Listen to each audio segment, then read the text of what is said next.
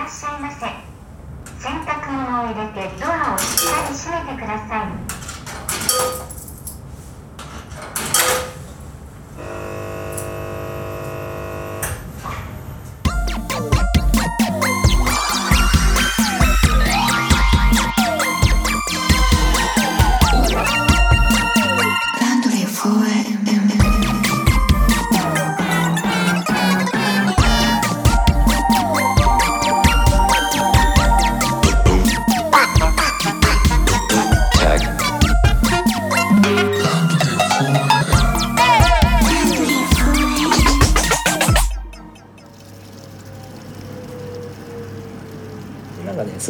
話しながら、うん。この前ちょっと見た、あのうん。すごいゲゲスな同じような比喩なんだけど、うん。あの島田紳介さんと、ままっちゃん松本さんが対談してるなんか番組のアーカイブをこの前見た時に、と、彼らが口説く話をしてたのね。その時今みたいなお話してて、うん。で僕は全く賛同できないんだけど、うん。今みたいな話に近いなと思ったうんちょっとそのエピソードあって、うんそれちょっと言うんだけど。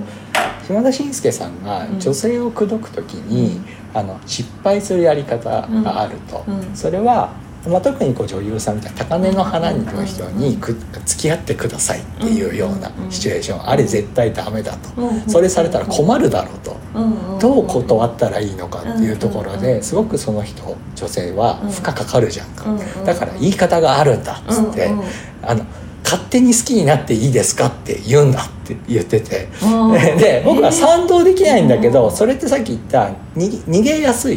うん。要は勝手に好きになっていいですかだったら、うん。付き合ってくださいのイエスノーじゃなくって、うん。勝手に好きになっていいですかのイエスに関して答えれるからそれだったらあの全然負けてもこっちも、あ自意識傷つかないしみたいな言い方したのね。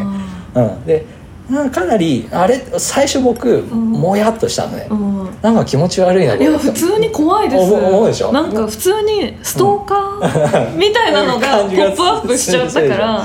で多分言い方ニュアンスはあるんだと思うんだけど、でそこであで何言ってるのかっていうのをちゃんと考えてみたの、うん。でそれが今の話に近いなと思ったんだけど、うん。要はまあ他者に対して全く相手からすると関係のない自分っていう人が、た誰かに語りかけるっていうしかもすごく強い思いでうん。なんか投げる時に、えー、怖っ。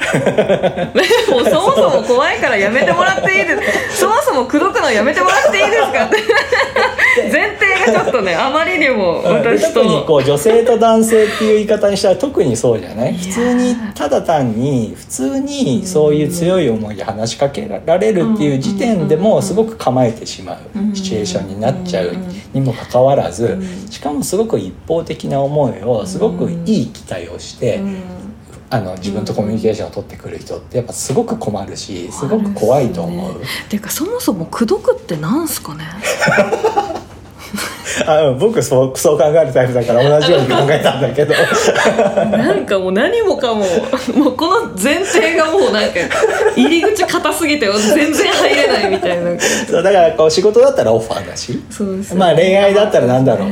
こう付き合ってくださいっていうようなそうトークすら僕からするとハテナなんだけどうん。そもそも人とコミュニケーションする時に付き合ってくださいとかってよくわかんねえっていう考えるタイプだからそもそもわかんないんだけどまあそこの恋愛とか仕事とかは置いといてなんか自分の一方的な強い思いがあって人を誘うみたいなシチュエーションの時に逃げ場をちゃんと用意してお話をするのか、あの要は一方的にあうん。ちょやばいやばい定義出てオックスフォード・ラングエージズの定義によるとです最ね口説くって自分の意思に従わせようとあれこれ言い迫ることだやばい。いやだからやばい。やばいです。これダメなんです。だからうん口説くはしたら絶対ダメってことですで口説いちゃダメです本当に。ダメだ。行為として口説くが入った時点でそもそもアウトだ。アウトですね。もうだからなんだこのモヤモヤの正体はだ。から口説くの定義ちょっともう一やばい回言ってください。もう一回言いますね。口説く。自分の意思に従わせようとあれこれ言い迫ること。これはね勉強になりました。あでも、はい僕はさっきの島田紳介さんの会話は、一応文脈を読み取ろうっていう気持ちで聞いたからその奥を探ろうとしたけど、そもそも最初に直感的に関して「もや」っていうのは、今の「口説く」に含まれる成分。そうなんですそよれだ。そう。そう。ダメだった。だったら飲み会との日は合わないね。要はそれで誘うだから。そうそうお誘い誘うはと口説くは違うそうなんですよ。従わせようとするっていう。すげえ面白い。だから私が「えそれ例ええ入れない」って思ったの。それですよ多分。で今俺は後半の話をするためにプイデンの顔を見てやばいやばいと思いながら矢継ぎ早に話を進めたのは今の黒くの話になった時シャッター閉まりそうだったので。急いでちょちょっと待って違うその話じゃないから。ちょっと開けてもうちょっと開けて。いやでもそもそも「口説く」っていうワードに対してちゃんとそれこそ辞辞書のように定義すると今のような少し暴力性を持ったん。行為行動なんだねきっとうんね。そうなんですよ。だからすごく怖いし、はいものすごい嫌悪感がやっぱ立ち上がりますよね、だからそのこの言葉を使われた時に。ちょっと次から「口説く」みたいな話になったらさ ちょっと辞書で引いてみ？っていうことにします。だとするとあれだよね。その上司が飲み会に誘うとか会社で飲み会が義務付けられてるって、誘いじゃなくてで口説くに近いんだそうなんでねすよ。で口説きって超やべえから。強制的なそうです。何かで特に上下関係とか立場が発生した時点でそれっていうのはもうそれあるある意味暴力性を帯びている。本当にそうでね。だから口説くってすごく分かんないですよ。だから特権を持ってる人たちからしたらすごく気持ちのいい言葉かもしれないんですよ、うんうん口説くことによって相手が言うことを聞くから。でもただ権力勾配がやっぱ下の低い人からすると恐ろしい言葉にやっぱなるって言葉口説かれるっていうのは自分の意思に従うようにし従うように言われてるっていうことを口説かれるっていうことになるから特にさこれが恐ろしい。ビジネスだとそれはうん。善だったりもするじゃないってですか。言うじゃない。それはやっぱりそのビジネスの、えー、と権力とかシステムを作ってる人たちがやっぱそういう都合のいい形。にしてるだけで本来は人を口説いたりしてはダメっていう前提が共有されてなくて多分あいつは辞書も引いてないですよ。しかもさ「口説く」の下につく言葉って「口説き落とす」だもんね。そうなんですよ。もうホラーホラーホラー落とすっていうそれこそ上下だよね。重力的にも上下が発生するものがケツにつくワードっていうことはやっぱ必ず上下関係とか権力の、ね、そういうことですよ、格差っていうのを前提にした言動だもんね。なんて恐ろしいあよかったなんか知って。今日めっちゃ勉強になった、さっき言ったポッドキャストの良さだよ。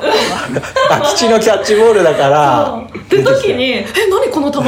えすごい今めっちゃ曲がらんかった?」っていうちょっとキャッチボールしながら新しい変化球を身につけてしまったみたいなああでも僕もあえてウィンボールようなとこから比喩を持ってきたから、なんか今のこの誤差に感じて、えっと、僕がもやっとしながらも理解できたことも伝えようとできたし、もやっとした部分っていうものを僕が排除してその内容を聞いたんでもやっとしたところは自分で消化できないままプニで話してたもやを今の「口説く」のぶ辞書の そうそう。ラ イブページ図で ペニデンのググググレカスで。ググリで。そう。あ明ら分かった。定義からしてそうなんだ。ったらまさにそのモヤモヤってその一言で語るそうそうそうそう。だからなんか嫌な感じを感じたんですよ、はい。きっと、はい。はい。で知ってたんですよね。本,、うん。本質的な口説くの定義を実は知ってて、うん。うんただやっぱすごいですね。辞書って本当にすごいなと思うんですけどね。やっぱ概念をピシャッと書くじゃないですか。定義をするっていうのはやっぱ一定の効果をがあるんだ価値のあることだなと思いましたね。すごいです。いやーなんかうわーってなる。びっくりした。だから多分さっきの島田紳介さんの tips っていうのはうん。もうもはやこう暴力的なことを行使する時の和らげ方でしかなくって多分僕らが真剣にそこに対してそういう思いを持った人がどうしたらいいのかっていうことを考えるのならばその女性とをお誘いできるうん。こう信頼関係を結ぶ手前のコミュニケーションの仕方みたいなものを考えるべきでいきなり直線的に 瞬間的にいきなり口説くみたいなことの tips を覚えたところで結局はそこってその瞬間から暴力をやってるんだよ。そうなんでバレんいかにバレないように暴力をやるかみたいな話にも聞こえるっていうか。いやどっちにしろ怖いわって思う。だからナイフをちらつかして逃げ場を用意してあげてるに近いよね だから退 退路を立ってナイフを持って言ってるんじゃなくって一応逃げられるように一応後ろに道はある状態でナイフを見せる。に近いからゾッとしたっていうことなのやめなまずナイフ置かんかってなるっていうか。もう。いや恐ろし。いその今僕もこのお話をすごく理解して話せ話はできたけれども、うん。まず最初に島田紳介さんのその言葉をもやぐらいでその話を聞けちゃった僕っていうのはやっぱりこう男性っていうジェンダーでなんかある程度昭和平成を経たこのあの人格だからとりあえず一回置いといちゃうみたいなことを無自覚にやってるっていう怖さはやっぱ僕自身は感じなきゃいけないよね。私も状況によってはやっぱそうなってしまうと思うし、ね、多分それぞれの立場です違うシチュエーションであるんだと思うんだけど特に今みたいなテーマの場合ってさっきの立場だったりって考えると僕その権力権力とかその力みたいなものの格差みたいなものっていうのは持つもと持たざるもので言ったら最低でも力っていう意味では持つものっていう人格の意識を持ってその話を聞けてないとまずいね。そうただ難しいんですよね、うん。自分が持ってるものに気づくっていうのは、うん。むずい持ってないものはすぐ気づけるのに。難しいんですよね、うん、だから、あのうん。パーってやったらいいじゃんっていうできてる人の言葉に近いのと一緒で、えなんかポポポポって簡単だよって言っちゃうあの感じの暴力性に近いっていう。うん、でそれがこう嫉妬とかっていうところで片付けるワードもあるんだけどそれよりももうちょっと手前にある深い分断がそこにはやっぱ僕あると思ってうんそうでてすね。うん。だからなんかパートやったらやればいいじゃん僕はそうやったよっていう言葉って僕の中で事実だとしてもそれがどう伝わるのかってことはその力を持っている変変数みたいなものを意識できてなきゃいけないなって思う。本当そうですね、いや勉強になりましたね。なるね。まさかの。脱線の。脱線中の脱脱線線から。なんだけど。いや面白いいやでも本当あの普段全く僕もそういう島田紳介さんのそういうトークって特に好きで聞くわけでもなくたまたま見たやつだったのでたまたま今のキャッチボールの中で、ね、握りを変えて投げた。普段にあの投げない握り方で投げてみたんだけどやっぱこういう発見あるの面白いね。すごいですね